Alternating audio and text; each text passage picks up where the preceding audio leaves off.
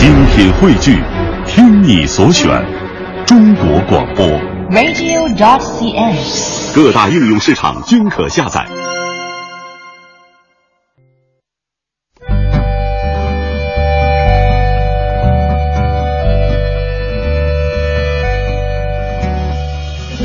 讲述看不见的心灵故事，记录几代人的情感春秋。周一至周五二十一点，我们和您一起重温那些年。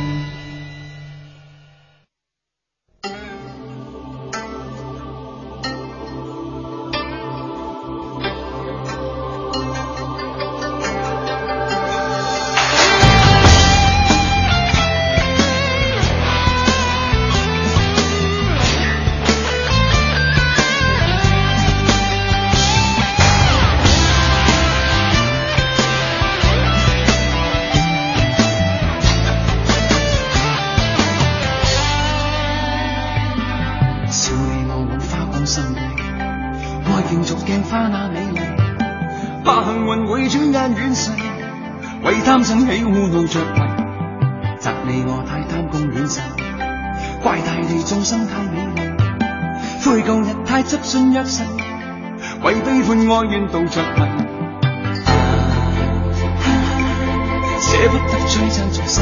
俗世，躲不开痴恋的人魂，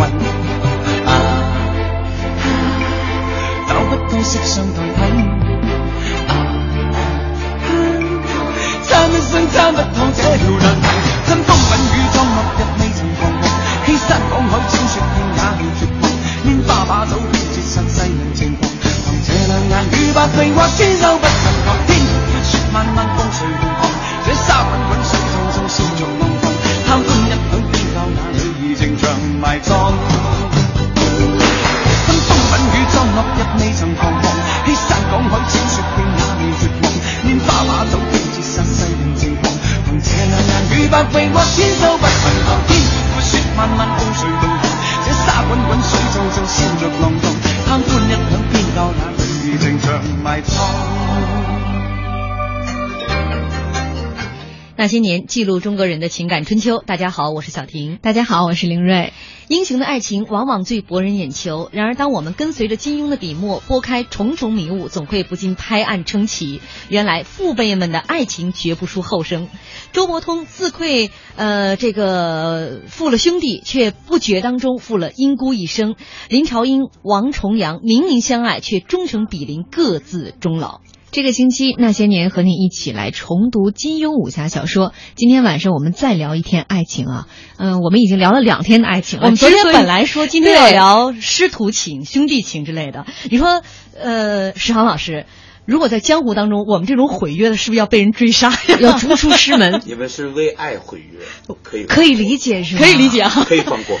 而且哦我们是为听众的爱毁约的。只要听众你们都不是那个《神雕侠侣》当中的李莫愁就行，不然 那个全是毁约，对，全是学长印儿。那就那就毁大了，是吧？嗯好，继续来说哎对我父辈的爱情。我们为什么今天就是毁约了呢？是因为从前两天开始啊，一直聊爱情，就有很多听众朋友们跟我们说，哎呀，你们真应该聊聊这些英雄人物爸爸妈妈们的爱情，都特别精彩。所以我们今天也是选了几个点击率非常高的父辈的爱情来和大家分享。那大家也可以在呃微博和微信两个平台上来分享您的观点啊。方式有两个，第一个是您在新浪微博检索“经济之声那些年”或者艾特主持人小婷艾特 DJ 林睿。第二个方式是在微信上添加我们的公众号，搜索 CNR 那些年的全拼就可以找到我们。嗯您可以说说金庸笔下父辈们的这些爱情，哪一段是令你最动容的？嗯，关于这个父辈和后生们啊，这两代的爱情，你们又做什么样的一个评判？我们微呃这个微信平台上一位朋友说难念的经啊，这参一生都参不透这道难题。今天开场的歌曲来自《天龙八部》的这个片尾曲啊，当然版本很多了啊。对，呃，这首歌其实也有点这个就跟爱情相关嘛，真是参不透。那既然说到《天龙八部》，其实我们前两天说到过其中一对人物的爱情，就像虚竹和西夏公主。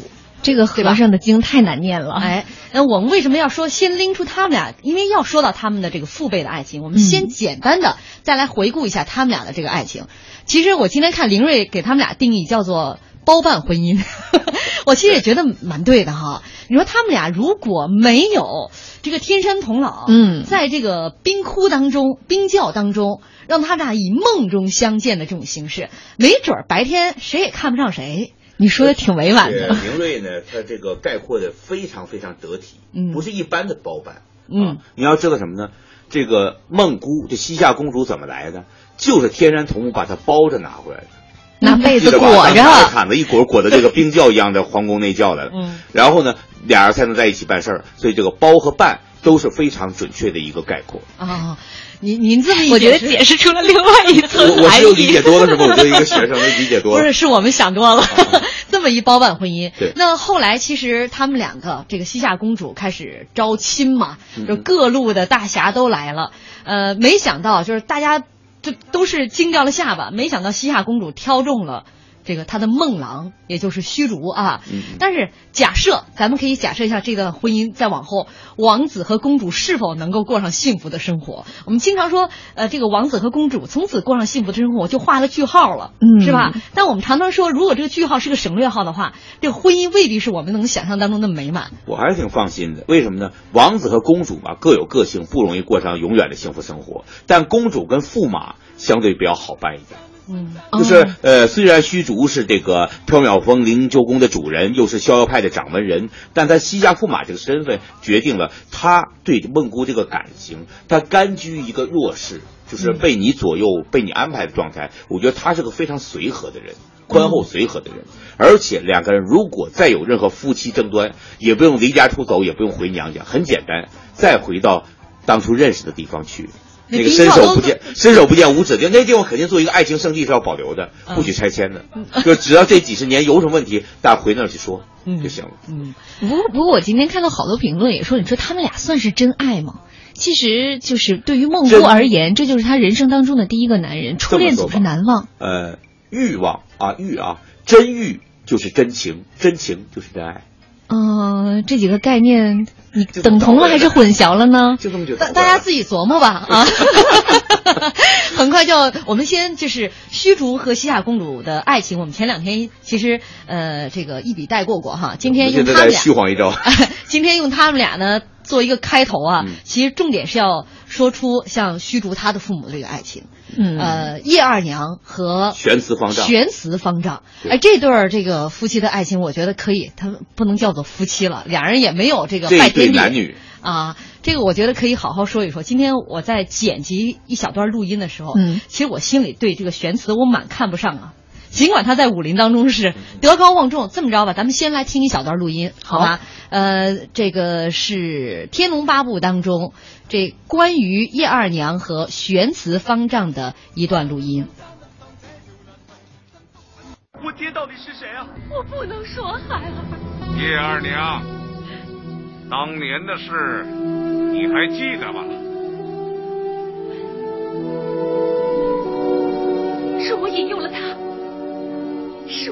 了他。这个男子只顾及他自己的生命前程，全不顾念你一个年纪轻轻的姑娘未嫁生子，处境是何等的凄惨。不，他顾及到我了，他给了我许多银两，他好好安排了我的下半生。可他为什么让你孤零零的漂泊江湖？我不能嫁给他，我不能嫁给他。你真的不想说出无情无义的男子是谁吗？不，我不知道，我不知道。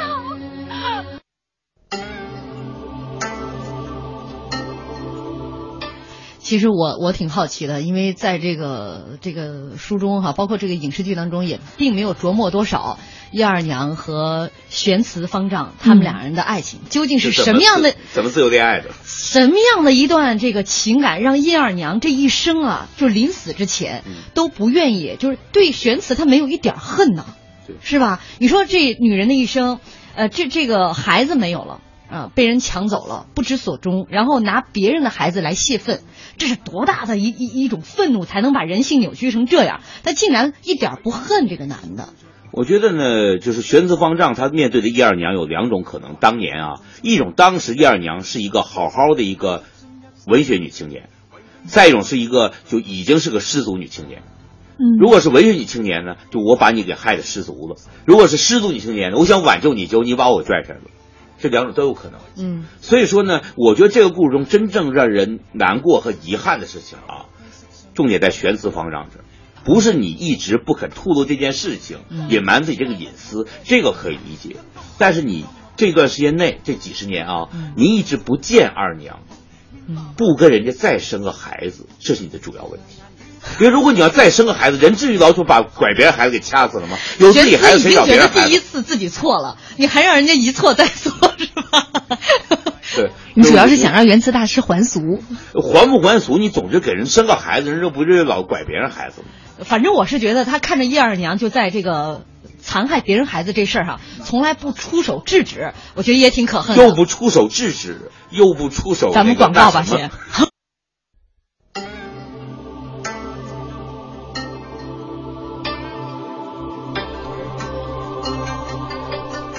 欢迎大家继续锁定收听中央人民广播电台经济之声《那些年》。本周《那些年》我们重读金庸系列啊，因为今年呢是金庸先生武侠小说发表六十周年的日子，所以我们本周呢重读金庸系列。今天晚上我们再次呢是来回顾金庸小说当中的那些爱情的桥段。那今天的主题是父辈们的爱情。嗯，大家不要误会，我们今天晚上不说和尚的爱情。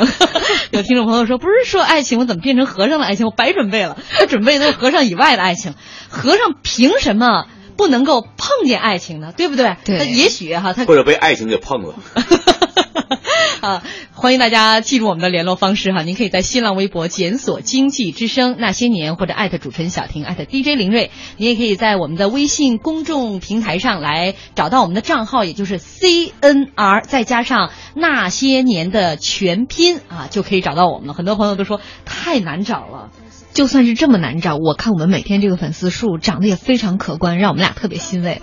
呃，再看看这老平台上啊，微博上那尼那人说，玄慈当时年轻的时候是一时冲动铸成了大错，怎么还敢再找叶二娘？就这可能是，就玄慈肯定对心里面对叶二娘是很有愧疚的，包括从他的这个死，我觉得也能看出来，他是那时候已经仗责自己两百，直接把自己打死了。不得不死了。他那个时候，人家 佛家讲我不入地狱，谁入地狱？就这种孽缘就是地狱嘛。但你不入这个地狱，就光是叶二娘一个人在地狱里头，嗯就发生后面的。你首先，你想想，他误听这个谁慕容复他老爹的这个话啊，然后就作为带头大哥，平白无故让人一家三口杀害无辜，杀害无辜，然后这么多年明知道自己犯下了滔天的这种罪恶，没有站出来去忏悔。去向当事人道歉，一句道歉都没有，而且那个时候所有的江湖豪杰都站在那儿了，人家马上就要指出带头大哥是谁，他还不站出来，是吧？最终还是，其实还是这个呃乔峰的父亲指指出来的吗。嗯你这站在女性的立场上，对他痛恨疾首啊！是这不这么说，最后一句话的时候还是他自己说：“他说虚竹，你过来，嗯你在少林这么多年，我竟不知道你是我的孩子。这句话一说，第二句喊：“你为什么要说出来？”就是金庸最后一笔意思说，他毕竟还是主动说的，就是警察到门口，你出门也算自首。给了最后一个机会哈，但是呃，刚才在广告间隙，我觉得呃沈航老师有一段有一句话来评价这个玄慈，啊，就是老渣男。但是我这么说吧，老渣男也是男人，他有一瞬间的男人，为什么？他已经决定自杀，用不着再挨那一仗一仗，但他宁可先挨打完再自杀，就是说先赎罪再死，而不是一死逃避。所以他的死真的是救赎，而不是逃避。嗯这一点，就算老渣男，你也得点赞。嗯，好，说得好。呃，这个说了虚竹的这个算是爸妈父母他们的这个爱情，咱们再来说一说他的这个师傅的爱情啊。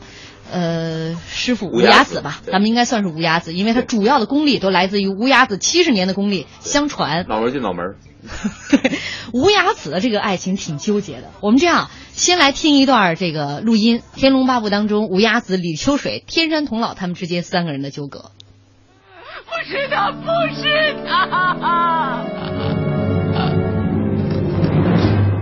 姥姥，姥姥，是他，怎么会是他？怎么一个说不是他，一个说是他？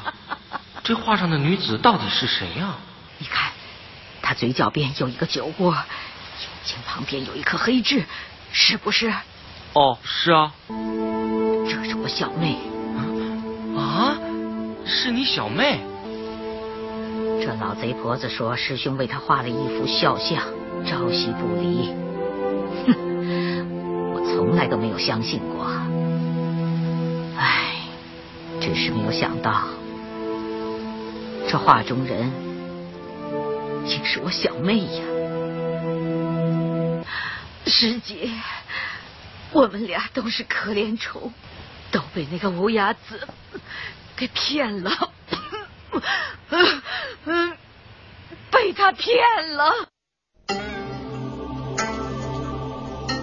李秋水临死之前说的，我们两个都被骗了，确实都被骗了，而且大家也都不知道究竟李秋水的这个小妹啊，她是性格究竟是什么样的？他自始至终就是一个梦幻当中的人物。后来根据金庸小说拍过一个电影，叫《天龙八部之呃天山童姥》。那个里面呢，就是提到这个东西，就是《虚竹传奇》那里面，就是就巩俐，呃，林青霞，林青霞那个版本就是还给起了名叫李沧海，嗯李秋水、李沧海。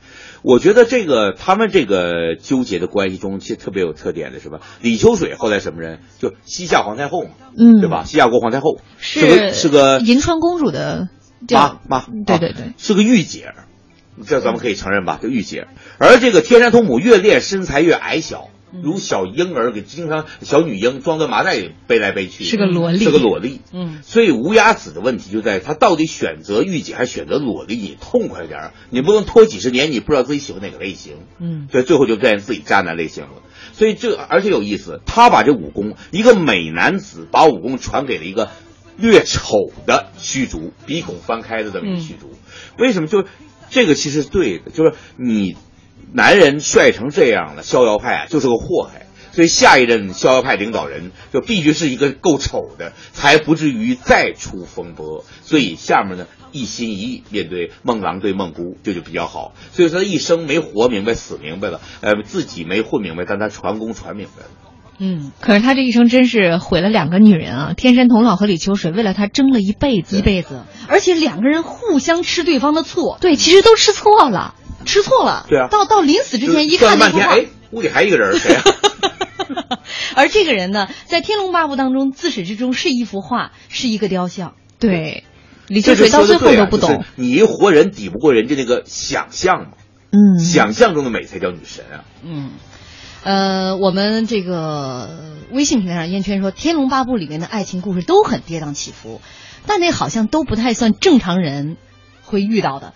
一般来说，武侠小说当中的这个都很难在平时生活当中你会遇到。正常遇到最多就《射雕》中那程瑶家跟陆冠英那种，嗯说哎你家世不错，哎我也很正直，哎咱们俩师傅还挺熟，只有这样。嗯，那说到他们俩呢，呃咱们可以说到他们的这个师傅的爱情，对对吧？嗯啊，应该不应该叫师祖了？是怎么能叫师祖呢？他他爸爸是陆承陆陆承风风嘛，啊陆承风的师傅嘛，呃还还有他师姑？呢？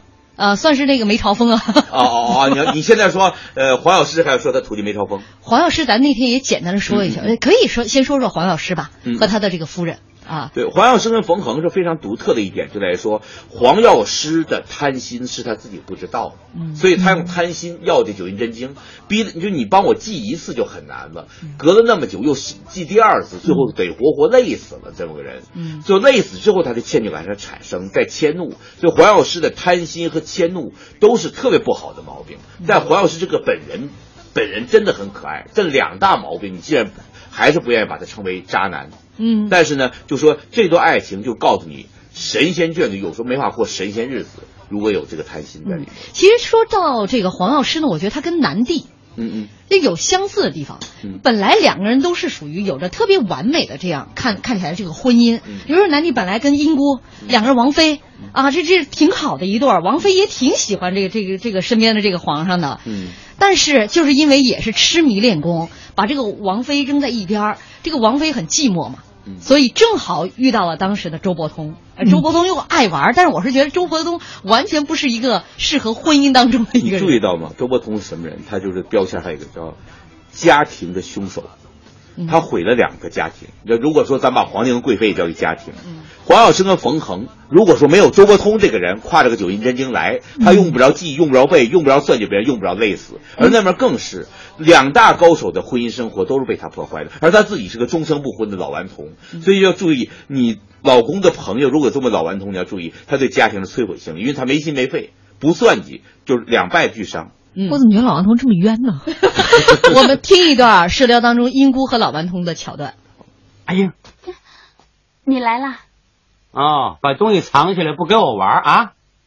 给你看，这两只是什么呀？倒挺好玩的。这谁的鸳鸯？嘿嘿嘿，又来骗我！明明是水鸭，你还说是鸳鸯？嗯，你又开玩笑，还给我。我哪开玩笑了？我现在把这条锦魄送给你，可是你要答应我，今生今世要好好保存它。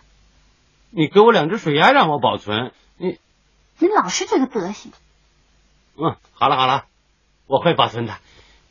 哎呀，咱们今天晚上上哪去玩？咱们到御厨房去偷东西吃。我今天晚上想去佛堂，你陪我去。拜神有什么好玩的那你陪不陪我？啊？我想拜神的地方一定有好玩的，我陪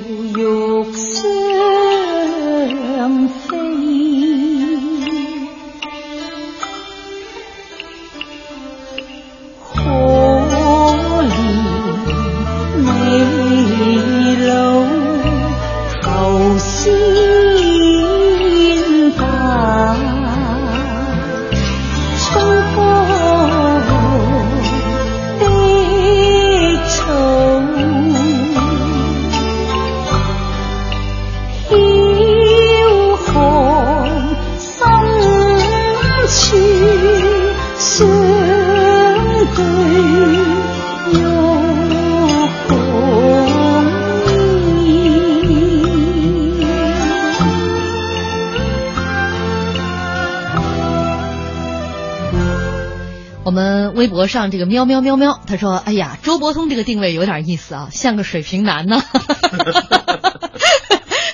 就是特别的这个爱玩，而且你又不负责任。你通天看吧玩的很，有水平。哎，玩的相当有水平，这个男人你恨不起来。其实你看到那一幕的时候，就是很多年以后，嗯嗯。黄蓉、郭靖带着周伯通来见英姑，是杨过，呃呃呃，不是在《射雕》啊当当那时候那个时候那一次嗯，这个英姑很紧张啊，把屋里边搞得她是很整洁的一个女性，把屋里弄得乱七八糟。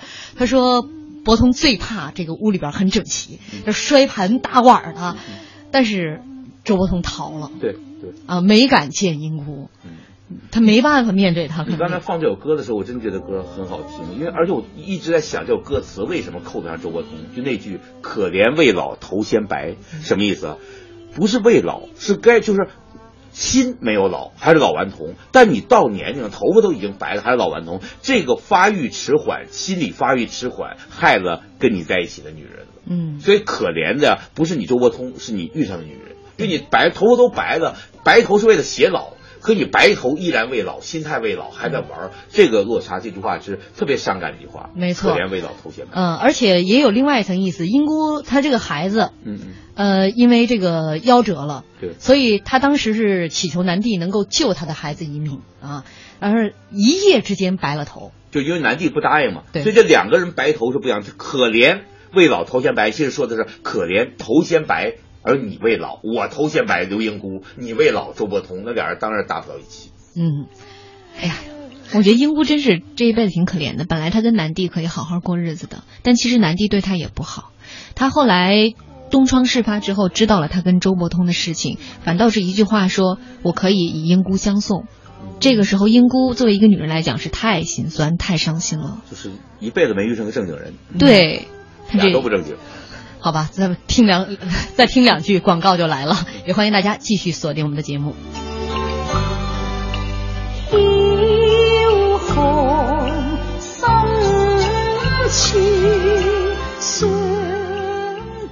欢迎大家继续锁定收听中央人民广播电台经济之声《那些年》，本周《那些年》我们重读金庸系列。今天晚上呢，一起来回顾金庸武侠小说当中的爱情桥段。我们今天晚上主题的这个爱情是父辈们的爱情，也欢迎您在新浪微博检索“经济之声那些年”或者艾特主持人小婷艾特 DJ 林睿。您也可以在我们的微信公众平台来寻找我们的账号，就是 CNR 再加上那些年的全拼，就可以跟我们一起来互动了，说一说在金庸。笔下父辈们的爱情哪一段令你最动容？他们两代人的爱情，你又做如何的评判？刚刚在广告间隙的时候，和这个这个林睿啊，还有史航老师一起哈、啊、讨论了一个话题，就是，呃，英姑是。爱这两个男人的，对啊，先爱他第一任丈夫，都爱，然后又因为这个南帝没时间陪他嘛，很寂寞，然后又爱上了周伯通，而且周伯因为跟周伯通有孩子，所以这后一段的恋情更加是，我觉得是这个刻骨铭心的。但是我们反过来，这两个男人究竟爱不爱英姑？我作为一个男人，可以替他们断定，就是他们都不爱他。呃，这个南帝呢，是把刘英姑当一家具。就是我我皇宫里有家具，要是丢到，说哎那椅子哪儿去了？谁看见了？他是当家具，而周伯通当一个玩具。但这个玩具他不是说老男人玩弄小女孩那个玩弄，他就是一个孩子跟玩具的关系。今天看你好，明天忘了你更好，因为我还有别的玩具。但那个玩具可能是武功，那个玩具可能是郭靖，我闹着跟你双手互搏。一个把你当家具，一个把你当玩具。不管怎么说，你这一一生都落空了。嗯，呃，这个微博平台那年那人说。英姑跟南帝根本没法好好过日子。南帝年轻的时候就是一武痴，对女人压根没兴趣啊。谁做他妻子妃子，那都是属于守活寡的那种程度啊，谁受得了呢？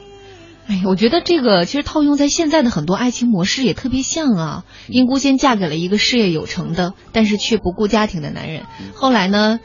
呃，因为比较寂寞嘛，所以找了一个能跟他玩到一块儿去、情投意合的。但是这个人又还心智不成熟，草草一个回合，然后人家就把他翻篇了。嗯，所以英姑她个人可能在选择男人的时候，这个眼光不太好，要怪英姑自己了。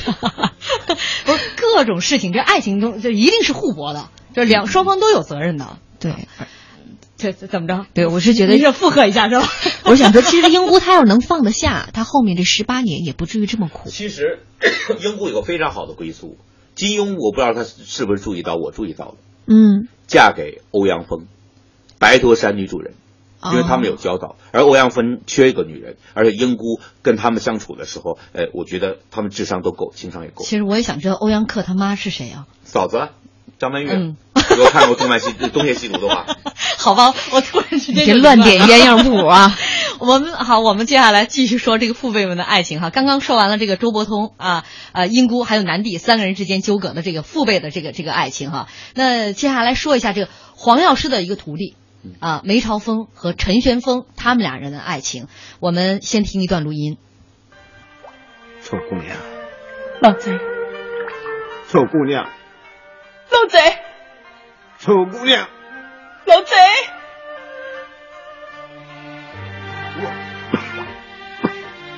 我郑重死节不行了，你走吧，你自己走吧，呃你自己走吧。你说什么？老贼！你叫我一个人走？难道你不记得桃花洞我跟你发过的誓言吧？记得，怎么会不记得呢？生则同进，死则同谢。不要，你不要死，你留下来，我恐怕，我恐怕不能遵守誓约。陆成风，你以为断了双脚就感到很痛苦吗？起码你现在有家有业，你身边还有个儿子。我呢？我怎么样？老伴儿死了，孤苦伶仃，我双目不见天日，我的苦难有谁知道？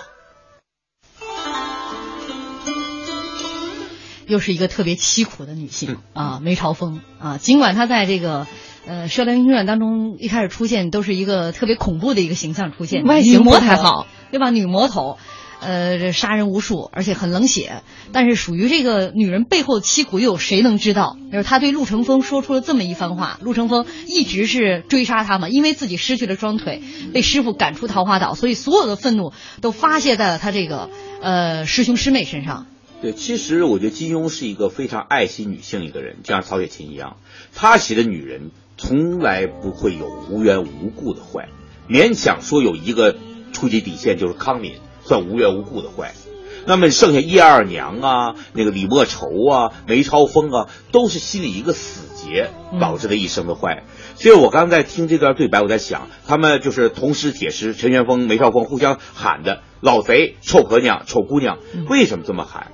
就说光是个打情骂俏嘛，没那么简单。为什么在桃花岛学艺的时候，俩人产生感情，但怎么能不让师傅知道？好像我们两个最不对付的，就像班里两个同学，我们两个之间关系最差，那只好互相一直恨着。而到他们真正两个人躲开到黄药师，成为夫妇的时候，这个痕迹还在，才会这么称呼。所以他们的爱情从一开始就是见不得天日，就是扭曲的。所以从这一点就可以开始同情他们。嗯，而且在临死之前，就是这几声称呼是很很凄惨的，因为叫一遍少一遍。对对对对对。我们微博上就有朋友说，其实说白了，这些爱情啊都有令人羡慕的地方。梅超风和陈旋风这一对是点击率非常高的一对儿，他们可能是遭尽了世间的唾骂，但是他们俩之间的感情，包括他们对桃花岛、对师傅的感情，都是很真挚的。他们俩真的相爱。有这么一个桥段，就是当年他们又重回桃花岛去偷九阴真经的时候，看到了黄药师练功。当时梅超风就看到了陈玄风，呃，对陈玄风说：“如果我们当初不逃走的话，也许我们还能学到师傅的一招半式。你懊悔吗？”然后陈玄风说：“你不懊悔，我就不懊悔。”这就是要错咱们就错到一块儿这个意思。就这么说吧，少学的一招半式，但我多了一些蜜月时光。嗯，哎因，为在桃花岛这些还挺是不能得到的好的。。嗯，呃，听众朋友说，石航老师思维太跳跃了，我都听蒙圈了。老师就是强大呀！好吧，我们去接下来从射雕跳跃到神雕去。好，换一个圈。哎，换换换一个看看究竟能不能蒙圈了哈。呃，我们上说到射雕的时候，说到周伯通嗯和这个英姑，其实当时周伯通跟谁去见的南帝啊？应该是跟的就是王重阳，对吧？啊，就当初嘛。当初对啊，那当然，因为就是师兄带师弟去大理嘛。呃，对，所以呢，我们接下来要说一小段，就是王重阳跟林朝英、啊，他们俩的这个恋情，我我觉得两人其实都挺闷骚的，是不是啊？属于这个这女的也不说出口，男的也不张口，他们俩的爱情八个字：为国为民，闷骚，活该。重点是最后一个词儿，活该是吧？他们俩明明相爱，但是两个人就不说破，两个人都含着一口气，最后我互相较劲。写的遗言都刻在棺材里头。嗯就是对他们来说呀，两个人等于说，他们没有说我们要死葬同穴，因为他们也没有各在葬在一起，但他们是把天地当成一口大棺材的，所以他们两个人可以算合葬在一起的。他们两个都是不世出的英雄人物，一代宗师。但一代宗师撞在一起的时候，两个人都是这个呃非常的孩子气，非常的幼稚。这个幼稚是用一生的代价来偿还的，所以我说活该。嗯，您说这个王重阳当初他呃美其名曰啊，是我因为要先抵御了外敌，我再来谈儿女私情，那其实可以两不误的呀。对啊，很很多老一辈领导人好像都给我们留下了后代，那证明他们当时都是两不误的。所以这个说明什么道理呢？其实我是觉得两人都没有勇敢的跨出那一步来，都没有向对方挑明，都都等着对方来讲。他们呢，就是犯错误永远同步，一开始都懦弱，不肯那个嗯走出那一步，后来明白对方心意呢，又都过于高傲，谁也不肯服软。他们几次吵架都是不服软的结果。就说我不会给你赔罪的，就这样的东西，我们就这么僵着，永远背对背，呃，向左走，向右走，故意向左走，故意向右走。嗯，所以这个让就是，如果真世间有看客的话，在旁边肯定气得摩拳擦掌。这两个人，所以我觉得他们两个就是两个大大的打两个叉，就说你可不要这样爱，你可不要这样活。嗯所以杨过跟小龙女之间很重要什么呢？一要勇敢，二不赌气。嗯所以他们后来虽然隔了十六年能在一起，就是他们勇敢而不赌气。嗯，所以我说这俩真要在一起，估计也得闪离，过不到一块去，天天打。是我你你看，要不然就互相都不说话，你看谁都不肯让一步。嗯你你这个林朝英找来了，说我给你三个条件，怎么样怎么样？那是这个这个王重阳说我就认输，我什么都我就认输。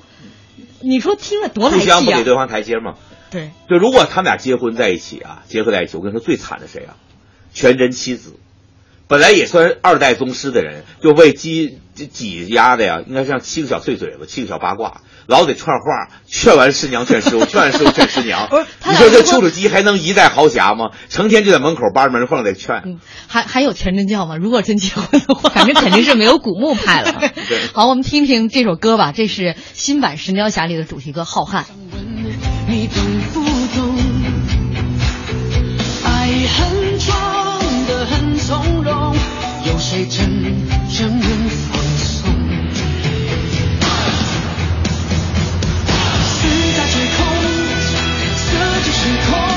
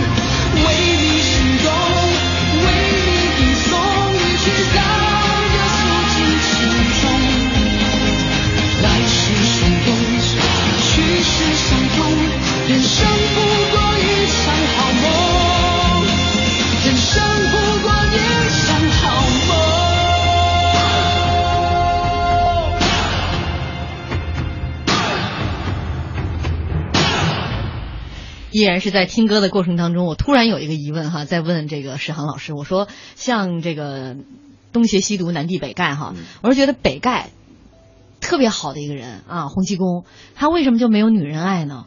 一定有，一定有。啊，没有洪七婆，凭什么叫洪七公？嗯，公婆一定在一起。不能这么说，人年龄大了不是都叫公公？对啊，海公公啊。关键最精彩的是，嗯史航老师说：“你知道洪七公那个手指头是怎么怎么没的吗？是女他以人前说他咬掉的。是贪嘴误是自己剁的，我认为完全可以是被洪七婆咬的。嗯，不是您认为这这这有您自己的一个为研判是吧？啊？对啊，就是因为洪七公来说呀，我觉得他最后那个威风凛凛的在那个华山绝顶跟裘千仞说：“说我一生没有杀错一个人，我所以我可以来收拾你。嗯他既然这样，我不信他能误事，我认为他一定是因事误情。比如本来该陪女朋友过生日啊，我突然去救个好人呢，回来女朋友一生气，把他手指头咬掉一个，完俩人分手。完女朋友一直没有吐那个手指头，含着走的，所以今年一直没吐。有点太重口味了。对，呃，这个迷八十年代女侠装说，哎呀，这个王重阳他们真是幼稚，啊，死后也不原谅啊。说还有朋友在说，估计他们俩在一起就天天摔手机，多少个 iPhone 六都不够。呃，还有郭巧说，杨过小龙女正经恋爱没待几天，天天闹误会，看的好累啊，最折腾的一对啊。呃，还有这个朋友啊，翅膀七七八九说，这个《倚天屠龙记》里边杨逍和纪晓夫的这个爱情刻画的很感人啊。对对对，因为怎么经常有人说一见杨过误终身，但是真正误终身的是纪晓夫，就是他等于说跟一个魔头好了嘛。但是呢，这个误字他自己永远不会承认，因为他的女儿叫不悔，杨不悔，他起的名，这一点是非常动人的。以前我说读金庸小说就是三句话：向来痴，痴心的痴；从此醉，呃，喝醉酒的醉，到底不曾悔。我现在读金庸就是不悔。那么这里面我觉得就是杨逍跟纪晓夫这段感情，暗生他这是他是名门正派的弟子，失身于杨逍。但这里面这种情谊是只有两个人知道，二人世界知道了。到最后，他面对自己那狠毒师姐和狠毒师傅，他能够那么恪守着，这是爱，这不是一个强暴之后的顺从，这是爱。就我觉得这一点是非常感人。他们这个爱情呢，呃，被人提起多，但是我觉得就是应该看得更高一点。嗯，当然，杨逍呢一生除了这个大事之外，耽误了别的好多大事他搭档范应尧去为了革命工作去做卧底，做了很多大事杨逍一直跟人斗心斗角的，勾心斗角的，没有做多少政治上的大事但这个这个爱情也算他一个浪子，一个修成正果。嗯，可是就算纪晓芙没有死的话，他们两个是一正一邪，两个人其实立场也是完全不一样，而且性格也很不一样。对，所以这里面呢，也可能是纪晓夫他要强，我不跟你在一起生活；也可能是杨逍不负责任，或者杨逍想跟你在一起，纪晓夫拒绝了。不管怎么说呢，我觉得他们这段爱情呢，就是像我们很多就是跨界爱情，比如金色郎君跟这个呃温情的妈妈温宜，就这种爱情呢，对男人来说都可以是一时冲动，但对于女人来说要一生偿还，这个是不公平的东西。正邪这个对立，往往碾不碎男人，碾得碎女人。嗯，我们也来听一段这个影视剧当中，呃，《倚天屠龙记》杨逍和纪晓夫的片段。你不愿意跟我去昆仑山？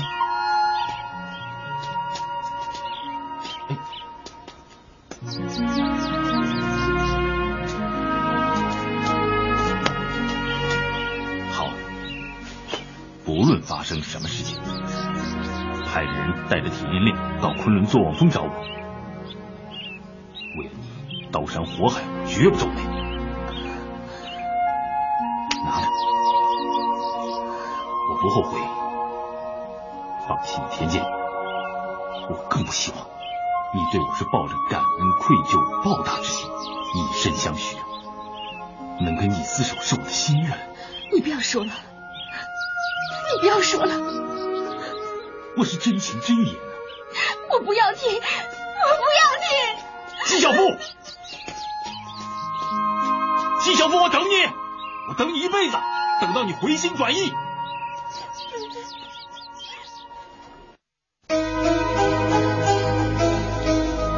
反正影视剧当中，这杨逍还是挺让人感动的。明知道这个纪晓夫给他放了这个迷药，嗯照喝不误，就是为了让他顺利的向他师傅交差，倚天剑也就放弃了。你说多少武林人士去争夺了这个屠龙刀、倚天剑？不过我们听众也有说了，这个按照史航老师的说法，纪晓芙这是斯德哥尔摩综合症，就是被害者喜欢上了这个犯罪者。但是就这么说吧，如果他在对自己的女儿都起叫不悔了，那这个病可以不用去治了。第一没治了，第二不用治。嗯，呃，要说到这个父辈的爱情呢，这个《倚天屠龙记》里边有几对哈，嗯这是一组。呃，杨逍和纪晓芙，你是不是还要说一下范瑶跟灭绝师师太？不是，还是我觉得先说另外一对吧。殷素素、张翠山，这个还是这是正经。我刚才说的是诬陷啊，是属于那个范瑶那叫乱入，诬陷一个我讨厌的老女人。这个就是蒙圈，你知道吗？说完就蒙圈啊。张翠山、殷素素，你想这名字啊？张翠山带个翠字是一种颜色，殷素素也是一种颜色。嗯、但这里面殷素素呃，就是满腹心机，但为爱可以变得非常简单。她的所有的心机只用来保护自己的丈夫和自己的孩子，但是她保不住的时候，她最后是随追随丈夫而去。这样的故事，此前只有那个谁呢？我们看那个《雪山飞狐》中，胡一刀夫妇是这样的：我老公死了，我就死了。嗯，就是即使有孩，即使有孩子在，我也说拜托大家了，我死了。也可以说她不是一个负责任的母亲，但绝对是一个动人的妻子。嗯，所以这对爱情，张翠山殷素素呢，她其实也是个郭靖黄蓉的爱情，但是运气不好，在这儿就没法像郭靖黄蓉一样撑那么久。他们在非常非常早的时候就只能选择离开，这个是呃，我觉得他是在我们说正邪两道，往往先毁的是女人而不是男人，只有这一对破例是男女同时毁的，因为他们之间更爱更平等。嗯，呃，说到这个呢，我也是剪了一小段儿，嗯咱们一起来回顾一下影视剧当中这个殷素素和张翠山的桥段。可是我又担心，我爹爹会杀了你。你爹爹？嗯我爹是白眉鹰王殷天正，他是天鹰教创教的教主。你爹再凶再狠，他总不会杀了他的亲女婿吧？你说什么？我不是说过，这几天我想通了许多事情吗？尤其是你我有过肌肤之亲，一个女人，凝结重于生命。实不相瞒，我曾暗自立下誓言，为了保护你的名节，我张翠山若能活在这个孤岛上，今生今世绝不负你。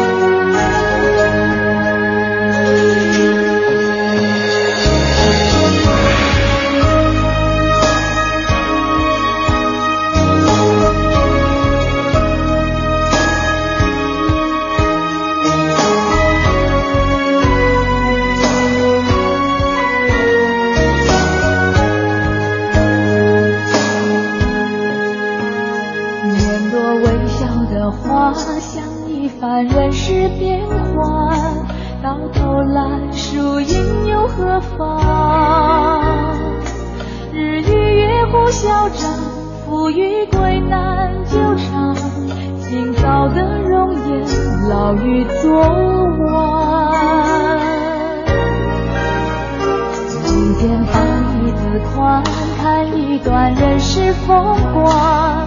谁不是把悲喜在尝？海连千走不完，恩怨难计算。昨日非，今日该忘。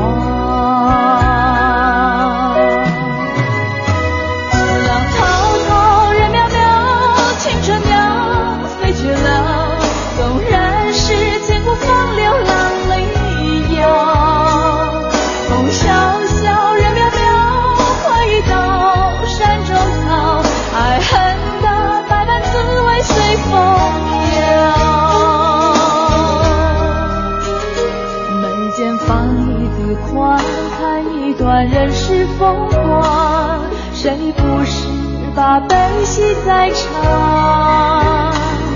海连千走不完，恩怨难计算。昨日非，今日该忘。回顾了《倚天屠龙记》两段父辈们的这个爱情哈，殷素素、张翠山和杨逍、纪晓夫。接下来我们简单说一段后辈跟父辈的这个爱情，是吧？又是一种跨界。对，杨不悔啊和和这个殷这个殷六呃殷六叔。对，殷丽萍，因为这个其实我觉得是特别该有的。因为金庸自己呢，他的三任婚姻也有跟他很年轻，就是年龄不是距离的这个问题。因为杨不悔跟殷丽萍，我觉得这个爱情它特别重要的一件事情呢，就说一切孽缘未必都生孽果，它可以有善果。这一点是一个呃，金庸作为一个创作者的一种温存。而且呢，他这个在小说在当时这么写，其实是挺惊世骇俗的。嗯就并不低于杨过小龙女的那个爱情的惊世骇俗。嗯所以我觉得金庸他的作品是他逐渐教我们懂得爱情，用当时我们可能觉得啊这样子慢慢哦，我们因此更懂爱情。嗯，而且呢，说这个杨不悔在和这个殷离婷的这个爱情当中哈、呃，殷离婷是真的是顶住了很大的这样的一个压力。其实过去呢，呃，大家在在说他究竟爱的是纪晓芙，呃，还是这个杨不悔？起码其实杨不悔是更主动的。嗯殷丽婷她有这个自己内心有愧嘛，因为作为长辈来说，他就觉得这个事儿有点，他一直是在藏着状态，而杨不悔一直是很主动跟张无忌说，跟所有人声明这件事情。最后大家祝贺的时候，杨不悔才女孩家的不好意思才躲开。嗯所以就说这段感情让人很高兴，就是这个女孩子主动，这是一种更深切的平等。嗯，而且是杨不悔在在这个整个追求过程当中，包括呃想把自己的父亲说服这件事情啊，呃还是很讲策略的，是吧？而且杨逍也他找到是个大有勇有谋杨逍就迅速接受这事情，就是觉得我上一代我欠殷丽婷的，嗯这样的话是一种缘。我觉得大家都是通达之人。嗯，是写进了金庸自己的一种期许。这第三段他的感情，他和第三任妻子相差二十岁、三十岁。嗯，好，这个我们最后简单吧，嗯以这个我们这个开场说六十周年嘛，嗯他动笔写这个武侠小说，就是《书剑恩仇录》嗯他的第一部啊武侠小说。那我们今天既然说到这个爱情，用爱情这个桥段来结尾呢，说说这个《书剑恩仇录》当中啊香香公主和陈家洛的对，因为还要说说霍青桐。霍青桐是我呃金庸前三名我喜欢的女性，就是霍青桐太好，陈家洛不配。陈家洛是一个貌似那个好男人的渣男，我非常讨厌他，陈家洛。所以我说这个呃，陈近南是第一悲剧人物，陈家洛第一喜剧人物，他不配拥有特别好的爱情。嗯那么襄阳公主也是个写的特别虚假的人物，他们倒相对来说是一对儿。其实这个故事里头能看到，就是不管以什么名义，都不能拿爱情做交易。一旦交易之后，你必然遭到报应。嗯，所以《书剑恩仇录》就是输，陈家洛输了；贱，陈家洛也很贱，所以叫《书剑恩仇录》。好吧，我重新定义一下这本小说。太黑了，高级黑陈家洛。对，涛声依旧说：“史航老师，我也讨厌灭绝师太。今年今天听您的一番言论之后，您以后就是我心目当中男女关系的评论男神。这个嗯不觉得这个史航老师把金庸小说的这个书名也重新组合了一遍吗？对对对对。呃，另外呢，还有很多听众朋友在一开始就问我们一个问题，说昨天你们就提到了三月初二究竟是什么日子？我们吊了大家一晚上。我们可以告诉大家，这一周和下一周我们都在谈金庸，是吧？嗯。所以说呢，三月初二我们可以拖到再下一周。还吊大家的胃口啊！对对对要不他们过两天不听怎么办？哎呀，这个，这个，最后你最后，哎我觉得很可能你揭晓答案的那天不是我特别担心的时候，大家听完答案以后真的就不听了。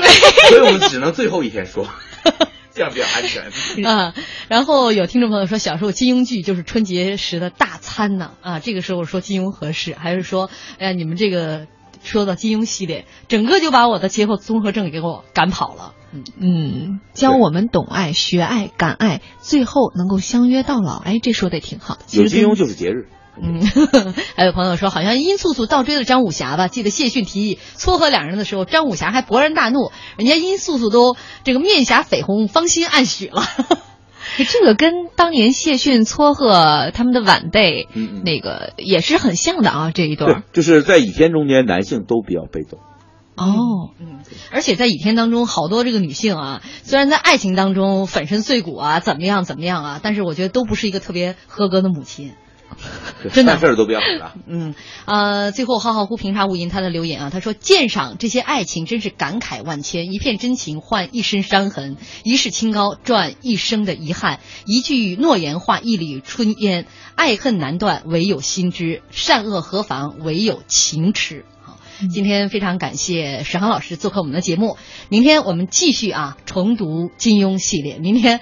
我们聊什么呢？先不预告了。